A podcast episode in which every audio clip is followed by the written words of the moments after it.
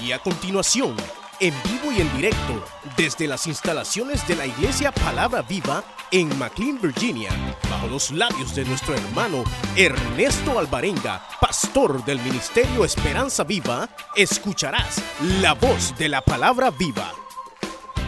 Quiero tocar esta, esta mañana un detalle que el Señor eh, pone en mi corazón y que es de esos detalles que eh, se vuelven trascendentales, oiga bien, en la vida. Y sé que en alguna manera el Señor va a hablar a su vida, a mi vida, a la vida de todos los que estamos en este lugar. Y, y está basado en esta petición que el apóstol Pablo hace cuando él escribe esta segunda carta a aquel que había sido uno de sus más grandes discípulos, Timoteo.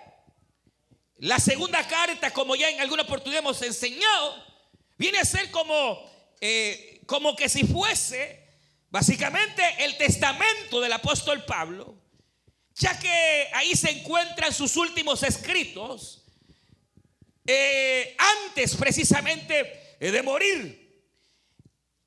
Casi que tanto Pablo como por ejemplo el apóstol Pedro, ellos se enfocan en un momento determinado en su vida y en sus escritos, el hecho de haber tenido, yo diría, la virtud, oiga bien, la virtud de conocer el tiempo de su partida. Es decir, ellos sabían el día en que iban a morir.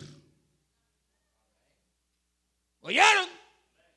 Pedro dice en una de sus cartas, mire, a mí el Señor ya me habló que ya me va a llevar. Y es lo que Pablo está diciendo aquí.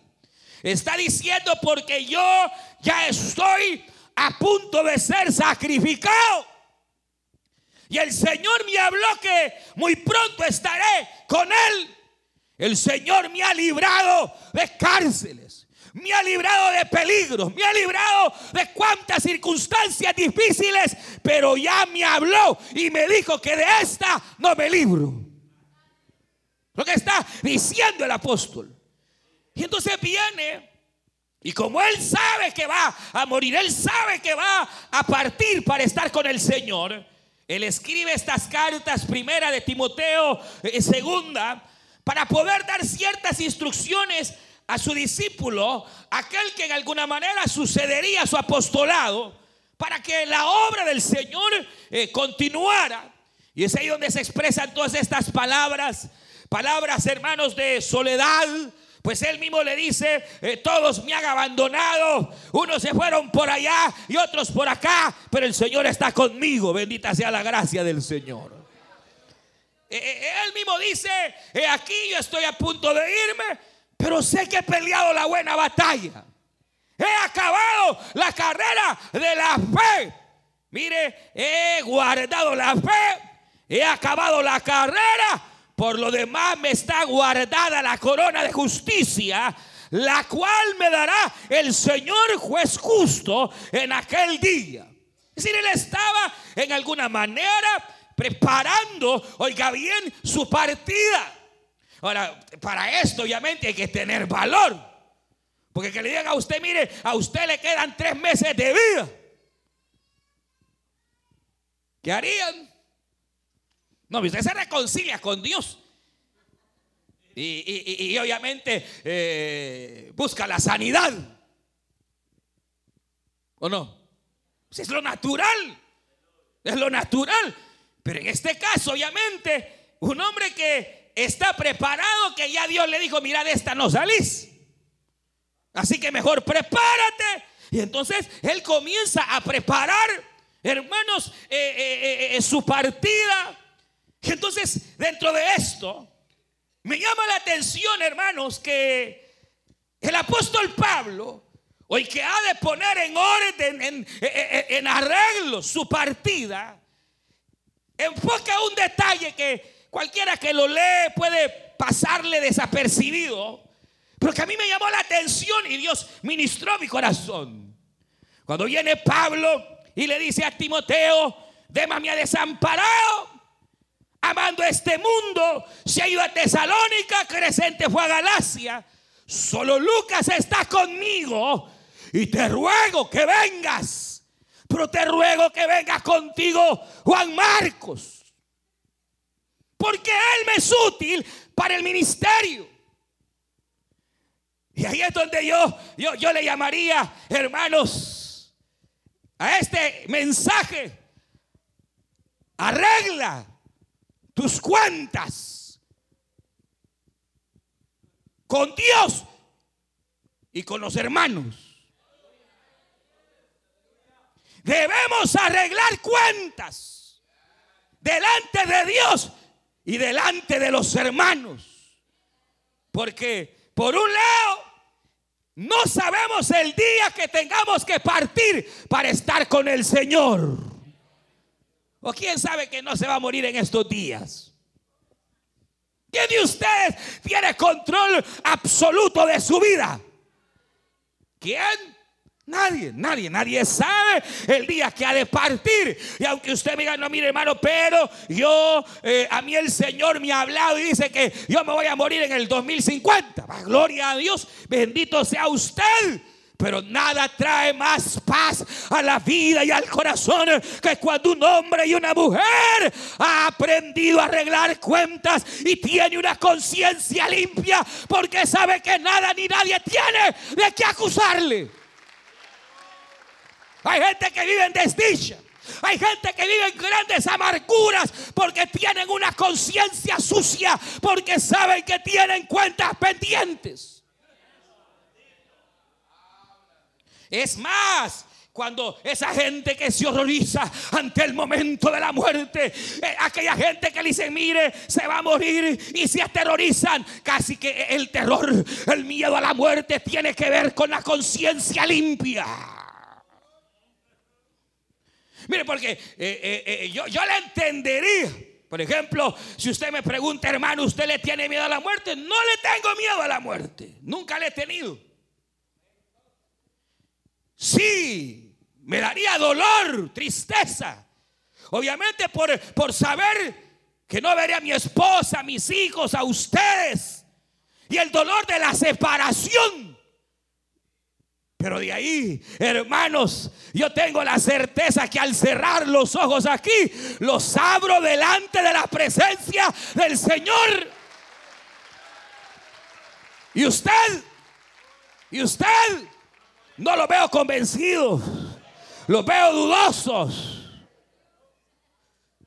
Los veo así medio dudosos, hermanos.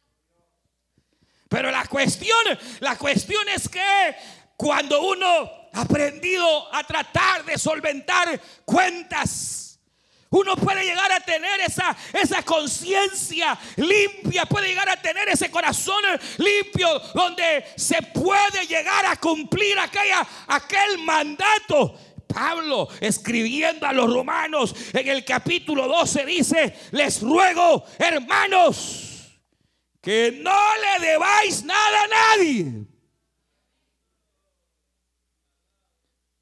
¿Cuánto le deben al hermano? Al tío que lo trajo sin vergüenza ya. Ni un cinco le pagó.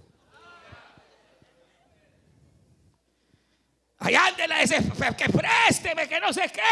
Y a las horas de las horas se perdió. ¿Y qué pasó con aquella, aquella hermana bien bonita que venía feliz? Y de repente, no, si se fue, ¿por qué? A medio mundo le debía. Y ella cree que yéndose de la iglesia, o él cree que yéndose de la iglesia resolverá el problema. No se resuelve. Porque hay una deuda que le esclaviza. Y eso hablando de lo material. Pero Pablo cuando escribe esa carta a los romanos no habla solamente del aspecto puramente material, sino, eh, hermanos, de, de toda área de las ofensas. Hermanos, de situaciones que obviamente, como decía eh, ayer en la palabra, hermanos que, que, se dan en la vida, imposibles que no hayan, dijo Cristo. ofensas. El problema no es si van a venir las ofensas. El problema es qué haré yo con ellas. Ahora, hermano, cuando pienso precisamente en este hombre, el hombre perfectamente, eh, el más grande discípulo, casi perfecto. Un hombre que eh, usted sabe, eh, él podía decir, imítenme a mí porque yo soy imitador de Cristo. y de hecho lo era. Quizás, ah, de hecho, sin, sin duda, aparte del Señor Jesucristo, no hombre más grande en la tierra y probablemente no lo haya más que el apóstol Pablo en su ejemplo, en su entrega, hermanos, en su devoción, en su amor hacia el Señor. Pero Pablo, a pesar de una integridad plena, a pesar de que tenía una limpia conciencia, a pesar de haber recibido las grandes revelaciones, era humano como usted, era humano como yo. Y se equivocaba. Y entonces cuenta la historia, allá por el capítulo 13 del libro Los Hechos de los Apóstoles, que hermanos Pablo y Bernabé Juan son encomendados un día. El Espíritu Santo, hermano, dice a Pablo y a Bernabé, ustedes yo los aparto para la obra misionera.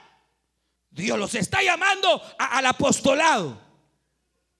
Y entonces cuando los llama al apostolado, oiga bien, el Señor a través de su Espíritu los suge, los prepara, los envía a hacer eh, el primer viaje misionero.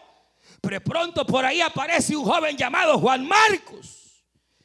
Que él dice sintió en su corazón el deseo de acompañar al apóstol y a Bernabé a esa tarea misionera. San Marcos era, hermanos, o Juan Marcos era básicamente un sobrino de Bernabé. Entonces él se va y se pega. Hermanos, y allá va aquel joven muchacho con anhelos, con sueños misioneros, con sueños de aprender del gran siervo del Señor. Y allá va, ellos llegan, empiezan a andar predicando el Evangelio. El Señor comienza a hacer grandes milagros y prodigios. Y llegan a cierta isla llamada Chipre, donde dice la escritura que andando Pablo y Bernabé y, y Marcos predicando, se les apareció un brujo, hermanos, hijo del diablo. Imagínense enfrentar un brujo, no cualquiera. Un brujo que resistía que Pablo y Bernabé predicasen la palabra. Un brujo que engañaba hermanos y hacía cosas eh, espirituales para impedir que la obra avanzara. Un brujo que tenía ciertos poderes, hermanos, diabólicos. Pero como usted sabe, esta escritura de Dios nos enseña que mayor es el que está con nosotros, bendito sea, que el que está fuera de nosotros. Pablo cansado un día de las artimañas de aquel bar Jesús, dice la Biblia que le dijo hijo del diablo y dice que él lo deja ciego. Hermano, aquel hombre ahora estaba cegado. Aquel hombre ahora estaba arruinado. Pero se imagina qué tremendo fue como una especie de exorcismo, fue como una especie en la cual el apóstol Pablo estableció que el Cristo de la gloria es mayor que cualquier demonio y cualquier brujo. No hay brujería, no hay demonio que pueda con la sangre de nuestro Cristo, con la sangre de nuestro Cristo. Aunque usted le diga te están haciendo brujería, a saber qué mal te han hecho. Si usted está cubierto con la sangre de Cristo, no hay mal que valga, no hay brujo mayor ni menor que pueda contra nosotros, porque estamos guardados en la sangre del Cordero. Para usted es un religioso. Tenga cuidado, se lo puede llevar el diablo. ¿Usted cree que con el, escapulario que anda en la cartera o la crucecita en la nuca, Dios lo va a librar? Esas cosas no libran.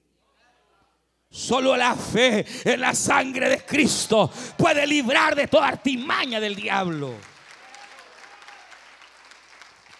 Pero miren, lo tremendo es que ante aquella situación aquel joven misionero, aquel joven Juan Marcos, dice, uy, esta cosa está peluda. Yo no me imaginé que era la cosa así. Me pusieron de líder y no me explicaron. Y entonces aquel huyó, se fue, se regresó de Chipre, agarró allá por Panfilia, dijo, no, yo agarro mis maletas y me largo, me voy. Cualquiera puede decir cobarde, cualquiera puede señalarlo de, de, de, qué sé yo, pero realmente lo que ocurre es que él va a una tarea a la cual no lo han llamado. Porque el llamado de Dios fue específico hacia Pablo y hacia Bernabé. Probablemente el problema es que era un neófito, alguien muy tierno. Probablemente se acababa de convertir. Y entonces en el entusiasmo juvenil le dice, yo voy también. De hecho, hermanos, cualquier situación que se vea, este joven fracasa en su intención misionera y ahora se regresa. Pero Pablo sigue y Bernabé sigue, hermanos. Pasan más o menos unos dos, tres años en aquellos viajes misioneros y vuelven una vez más a Antioquía. Y están congregándose en Antioquía Pablo está dando cuentas de su obra misionera a los apóstoles de Antioquía. Y entonces de pronto pasa algún tiempo y el apóstol dice a Bernabé, Bernabé, el Señor me ha dicho que debemos volver a, los, a visitar a los hermanos donde estuvimos predicando. Y ahí Pablo lo que hace es iniciar su segundo viaje misionero. Y entonces Marcos, hayan pasado ya algún par de años. Dijo Marcos, pues yo me listo y yo voy con ustedes. Ya venía con las maletas hechas cuando Pablo dice, con vos no voy. Porque Pablo tenía un problema, era obstinado, hermano. Pablo fue un hombre que tuvo una lucha terrible con su orgullo. Era igual que muchos que conozco. Obstinado. Obstinado que cree que así es y nadie lo saca de ahí. Que cree que tiene la razón. Ese, Pablo, Pablo, hermano, él tenía un problema grande con la obstinación. Y cuando algo se le metía, aunque le dijeran, mire, dice el Espíritu que si llega allá, eh, lo van a agarrar, pues yo voy, decía Pablo por amor a Cristo, pero también porque había cierto grado de obstinación. Hermano, pero usted está diciendo una herejía. No, él lo explica en el capítulo 12. Claramente, él dice eh, de, su segunda carta a los Corintios. Vea, él dice, a causa de mi orgullo, a causa de mi obstinación, Dios ha permitido que yo tenga un azote, una enfermedad, un mensajero de Satanás. Y yo le he dicho al Señor, Señor, quítamelo. Pero Él me ha dicho, no te lo quito. Porque eso te hace recordar que eres hombre, Pablo. Que no eres Superman. Que eres hombre. Y que yo soy merecedor de toda gloria, ha dicho el Señor Jesucristo. Ahora, Hermano, la cuestión no queda ahí. Sino que viene Bernabé y le dice, pero mira Pablo, eh, acordate que era un chamaco, acordate que estaba joven, acordate que era un patojo, acordate que era un cipote, acordate que era un chavalo, acordate que todos cometemos errores, hoy quiere ir, que démosle una nueva oportunidad. No, dijo Pablo. Bueno, dice la no yo, dice la Biblia que Pablo y Bernabé se pelearon, hermano. Dice, la palabra que dice que tuvieron grandes aveniencias es que se pelearon. Así que no se asuste cuando vea a dos hermanos peleándose. No se escandalice. Ay, hermano, pero ya el diácono casi le pega. Hasta Pablo le pasó. Se fueron. No, pasó, pasó, pasó, pasó. Hermano dice que tuvieron una discusión grande. Yo no sé qué más pasó ahí. No puedo, no puedo añadirle porque no lo sé. Solo dice que aquella situación fue tremenda al grado que entonces Bernabé le dice, pues Pablo, lo siento, yo siento en mi corazón, dale oportunidad a este. Y entonces Pablo dijo, bueno, andate vos por allá y yo me agarro otro compañero y Dios te bendiga. Y entonces Pablo toma a Silas y durante años fue su compañero. Desde ahí Bernabé no se sabe más de él. Desde ahí, hermano, no sabemos qué ocurrió. Lo que sí es que los hechos siguen la historia de Pablo y no de Bernabé. Es decir, hubo, una controversia, hubo una situación tal vez en el corazón de Pablo. Pero hermanos, qué tremendo es que ahora que Pablo está a punto de morir él sabe que hay un detalle en su vida que tiene que arreglar.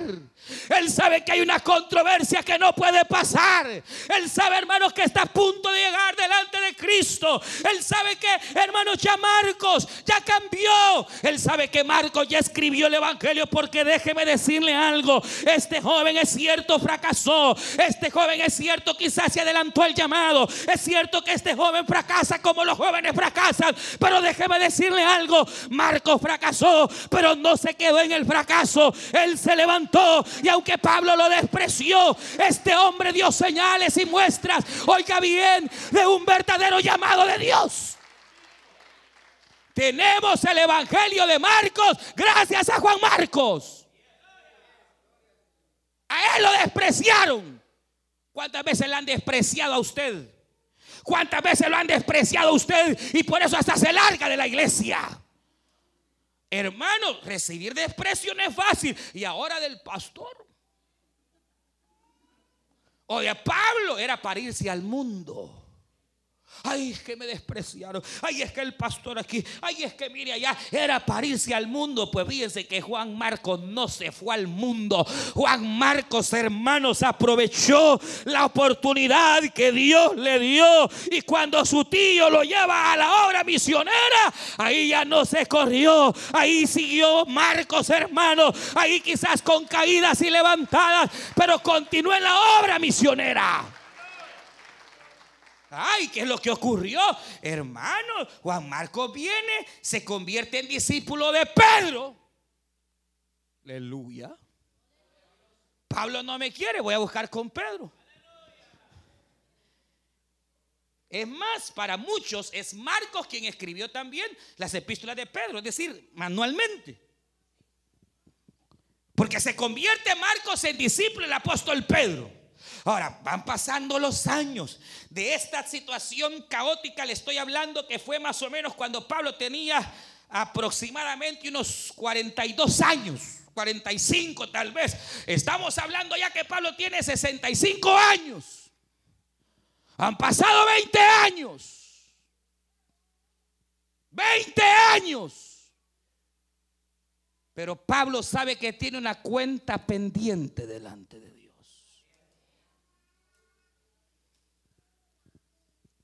20 años. Pero Pablo sabe que tiene una cuenta pendiente. Tiene que perdonar a Juan Marcos. Tiene que reconocerlo.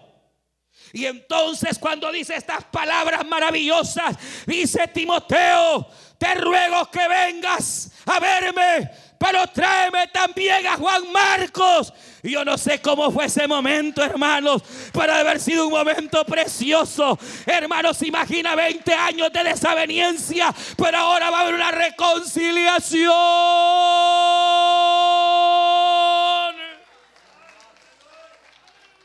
Ahora Pablo puede irse tranquilo. Lo más seguro, no sabemos si lo llegó a ver, no lo llegó a ver. Probablemente sí, probablemente sí de esa oportunidad. Porque antes de escribir esta carta, Pablo escribió su carta a los colosenses. Y le dice a los colosenses, por favor, les ruego que obedezcan los mandatos que ha escrito Marcos. Porque Marcos escribió lo que se considera el primer evangelio. del cual Mateo hermanos, escribió después. Y Marcos escribió el Evangelio porque Pedro se lo enseñó. Pero se imagina, eh, eh, hermanos, qué tremendo, qué extraordinario, porque ahora llega el momento crucial en el cual se va a dar un reencuentro. Ahora Pablo dice, tráemelo. Ojalá vengan a tiempo. Pero ya solo el hecho de estar confesando, Él me es necesario, Él me es útil en el ministerio, Él me será útil en esta grande obra. Él está reconociendo. Probablemente su error, si fue error, no lo sé. Pero está reconociendo la labor que aquel había hecho a causa del Evangelio. Pero más yo lo veo casi que como una despedida en la cual después de casi 20 años, quizás sin conocer, sin, ver, sin saberse mucho del uno al otro, ahora que está llegando Pablo a su final, está diciendo, yo quiero irme totalmente con mi conciencia limpia y no quiero deberle nada a nadie. Ahora aquí viene el detalle, si nos tocara a nosotros. ¿A cuántos le debemos perdón? ¿Será que usted le debe perdón a su mujer? O, a la que fue su mujer allá, que ya, ya hasta la cambió. ¿Será que usted le debe cuentas a su esposo? Hasta se cayeron, hermano. Nerviosos. ¿Será que, hermano, será que, que usted le debe perdón a su marido? O al que fue su marido. A sus hijos. A sus hijos. A sus padres. A sus hermanos. O sea, ¿cuál es la idea? La idea es que, hermanos, si hoy nos tocara partir, nos podamos examinar. Y no es que se vayan a morir. No, no, no, no. Primeramente Dios que no. Pero si llegara a pasar, uno puede tener la conciencia limpia y decir, Señor, no hay problema, mis cuentas las he arreglado, yo, yo he saldado mis errores con los demás, yo, yo estoy tranquilo, yo he hecho conforme a tus obras y a tu misericordia, Señor. O habrá cosas que tenemos pendientes todavía.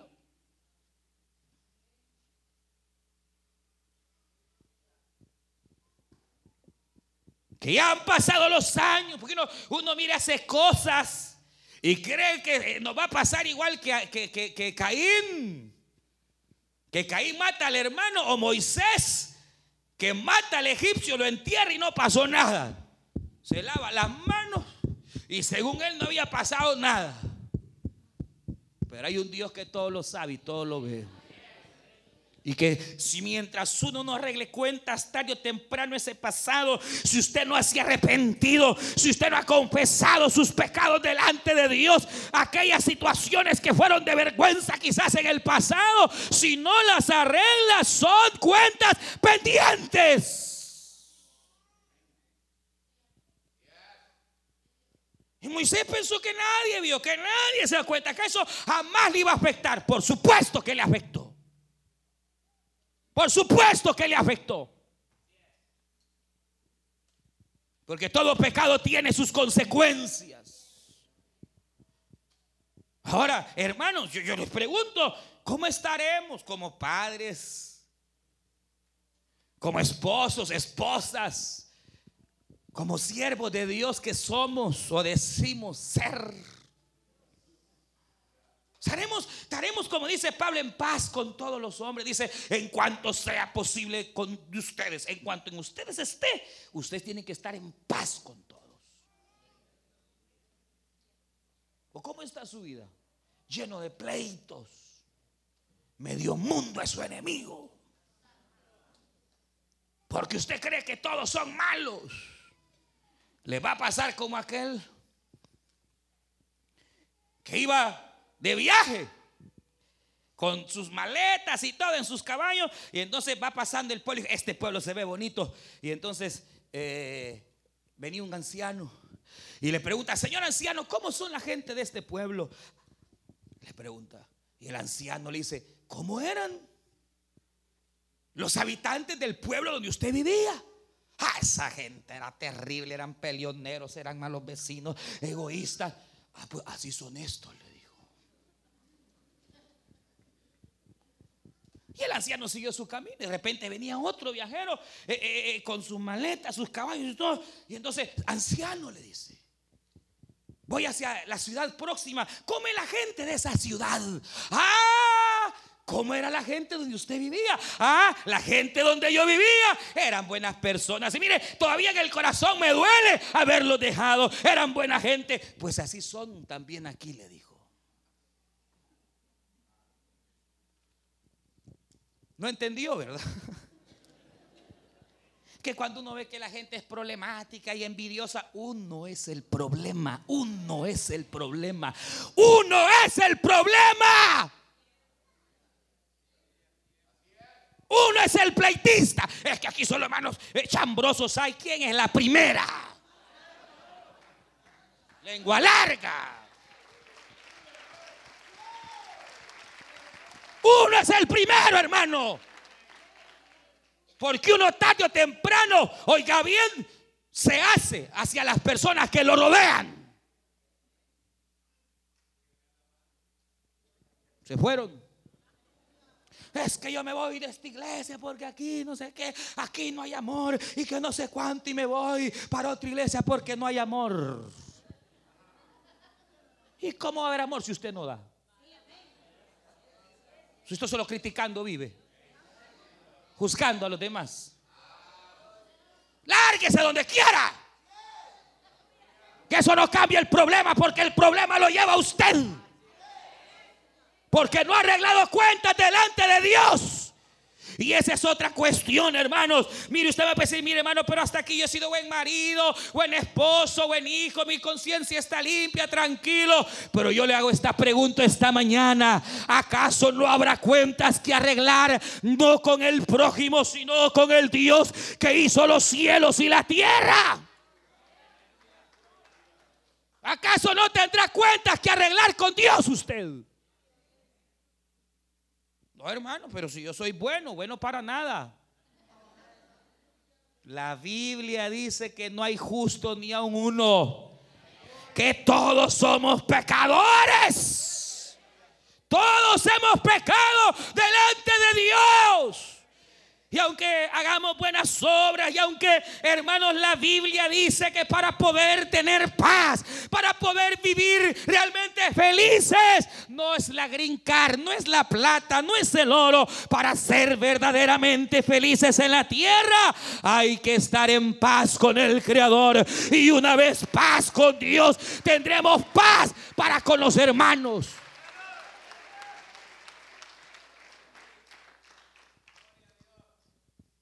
Yo le pregunto, ¿ya usted arregló cuentas delante de Dios? ¿Ya no lo acusa su conciencia? ¿O habrá algo cuya conciencia ahí le está marcando?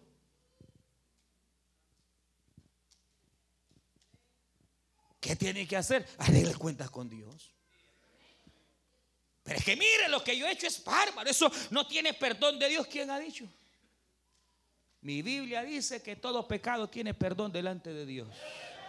La Biblia dice que, hermanos, esto dice San Juan, les escribo para que no pequen, pero si alguno hubiere pecado, abogado tenemos para con el Padre, a Jesucristo, quien es fiel para perdonar nuestros pecados.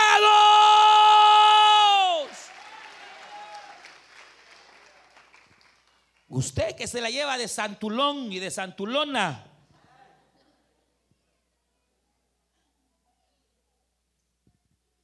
¿Será que podemos decir como Pablo, yo ya estoy listo? La única desaveniencia que tenía, ya la arreglé en mi corazón. Y solo esperando estoy, añadiendo yo, que venga Juan Marquitos para verlo.